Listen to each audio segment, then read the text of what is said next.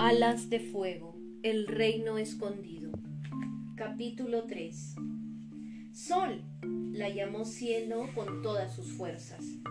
Está enfadada, dijo Nocturno preocupado.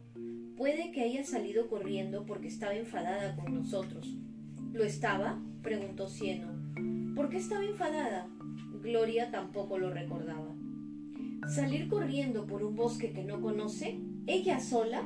dijo Tsunami no parece propio de ella. Gloria cerró los ojos y rebuscó en su cerebro. Serpientes venenosas, colonias de, hormigas mortíferas. ¿Cuáles eran los otros peligros del bosque tropical? ¿Arenas movedizas? Abrió los ojos y examinó el suelo que pisaban, pero allí solo había suciedad, desechos de los árboles y raíces retorcidas. Nada de lo que había allí se parecía a las arenas movedizas. Sol, Sol, la llamó de nuevo a grito cieno. Tsunami rugió. Hemos atravesado el reino celeste y el reino del mar sin perder a nadie y ahora nos pasamos dos minutos en el bosque tropical y desaparece uno de nosotros. No ha desaparecido, dijo Nocturno. La voz le vibraba a causa del miedo. No puede haber desaparecido. Tiene que estar en algún sitio. Hace un momento la estaba mirando. Gloria contempló de nuevo la copa de los árboles. Había otro perezoso gris colgado de una rama, bostezando. Parecía la criatura menos amenazadora que había visto en su vida. Lo miró con el ceño fruncido. Membranas, ¿qué crees que ha podido pasar? le preguntó Tsunami, siguiendo la mirada de Gloria. No hubo respuesta. Los dragonets se giraron, se giraron. Membranas también había desaparecido. No puede ser, dijo Cieno extendiendo las alas. Estaba justo aquí. Lo he visto, le he visto la cara cuando nos hemos dado cuenta que Sol había desaparecido. De eso, solo hace diez segundos. No puede haber desaparecido en diez segundos. Pero lo ha hecho, gritó Nocturno. Lo ha hecho. Y, y Sol también han desaparecido sin dejar rastro. ¡Ay! se quejó Tsunami llevándose una garra al cuello. Algo me ha picado. Cieno también se llevó la garra al cuello sorprendido. Los ojos de Nocturno se abrieron como platos y entonces se tiró al suelo y rodó hasta quedar debajo de un arbusto del arbusto más cercano con las alas sobre la cabeza. ¿Qué se supone que estás así? Empezó a decir Gloria agachándose para mirarlo.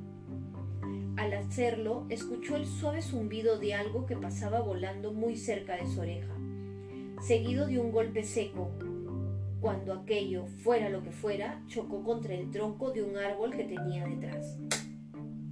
Se giró y vio a Cieno literalmente desapareciendo delante de sus ojos. Era como si el bosque de pronto estirara unos brazos hechos de hojas agarrara en silencio al dragonet y se lo llevara lejos de allí. Hacia nada estaba allí, pestañeando un poco aturdido y en unos instantes había desaparecido. Solo un pestañeo después, Tsunami corría su misma suerte. Vaya, pensó Gloria. Se plantó delante del escondrijo de Nocturno e infló su gorjera.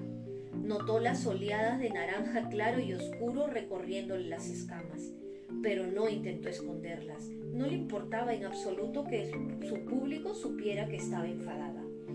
Ya es suficiente, gritó. Salid ahora mismo. Hubo una pausa y entonces el aire pareció vibrar un momento. De repente, un dragón de color de las frambuesas apareció delante de ella sonriendo. Gloria nunca había visto a nadie usar las escamas de camuflaje como ella. Era sorprendente y perturbador, y lo más chulo que había visto en su vida. Benditas lunas, pensó. Es maravilloso, lo hacemos. Las alas lluviosas como yo lo hacemos. Otra dragona con las escamas azul oscuro y motas doradas apareció al lado del primer dragón. Ella también estaba sonriendo. Gloria oyó un ruido por encima de su cabeza y alzó la mirada. De repente, los árboles estaban llenos de dragones. Un montón de alas lluviosas estaban enroscados en los troncos y colgaban de las ramas agarrados de la cola. Muchos de ellos eran de colores que Gloria ni siquiera había imaginado. Vio sombras profundas color violeta, melocotón brillante, jade pálido y un amarillo tan brillante que era como ser apuñalado en los ojos por el sol. Somos hermosos. Vaya, mirad, dijo el dragón frambuesa. Está feliz de vernos.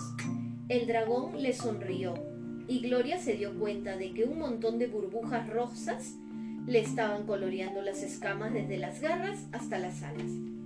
Pobre y pequeña dragonet, murmuró la ala lluviosa azul oscuro. ¿Por qué tus escamas son tan aburridas? Gloria pestañó. ¿Está hablando de mí? Shh, no seas maleducada, la silenció el primer ala lluviosa. Hola pequeña, soy Jambú y esta es Liana.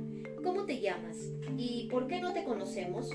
Soy Gloria, y el dragón negro, que se asusta con facilidad, es nocturno, contestó la dragonet mirando por encima del hombro, justo cuando Nocturno se asomaba por debajo del arbusto. ¿Dónde están mis amigos? La dragona azul oscuro, Liana, señaló los árboles con una de las alas. En medio de los dragones, apiñados por encima de sus cabezas, había cuatro nidos colgantes hechos de enredaderas. Sol, membrana, cieno y tsunami estaban dentro. Todos tenían los ojos cerrados y yacían inertes como un saco de peces. ¿Están bien? gritó Nocturno. Dardos del sueño, le explicó el dragón frambuesa, sacando una cerbatana de una bolsa que tenía colgada del cuello. Digamos que por aquí tenemos algunas ranas de los árboles que no os gustaría lamer. Vuestros amigos se despertarán a las mil maravillas dentro de unas horas. Es más fácil conocer dragones nuevos así, dijo Liana. Hemos tenido una pareja de dragones marrones muy gruñones merodeando por aquí, y por alguna razón empezaron a mordernos antes de que pudiéramos siquiera decirles hola. De esta forma podemos hablarles primero mientras siguen un poco drogados. Además es más divertido, dijo Yambú. Practicar el lanzamiento de dardos entre nosotros no es tan chulo. Posiblemente ellos no lo consideren tan chulo, dijo Gloria, especialmente la azul. Puede llegar a ser un poco cascarrabias. Solo lo digo para avisaros. Así que, ¿ahora somos vuestros prisioneros? preguntó Nocturno con aire sombrío. La dragona azul oscuro rompió a reír a carcajadas y todos los dragones que los rodeaban empezaron a emitir sonidos divertidos. los alas lluviosas no toman prisioneros, divertido dragoncito negro, dijo Liana cuando pudo volver a hablar. ¿Cómo haríamos con ellos? Interrogarlos para sacarles información, sugirió Gloria. Intercambiarlos por otros prisioneros o armas apresarlos para minimizar las amenazas. Los alas lluviosas la miraron desconcertados, como si de repente hubiera empezado a hablar el idioma de los tucanes. Solo son unas pocas ideas, concluyó la dragonet encogiéndose de hombros. Si no somos vuestros prisioneros, intervino de nuevo Nocturno, entonces, ¿qué vais a hacer con nosotros? Bueno, dijo el dragón color frambuesa, mirando la posición del sol por encima del follaje de los árboles. ¿Alguien tiene hambre? Y entonces los árboles empezaron a gritar. ¿Acabó? Y acabó. Otro.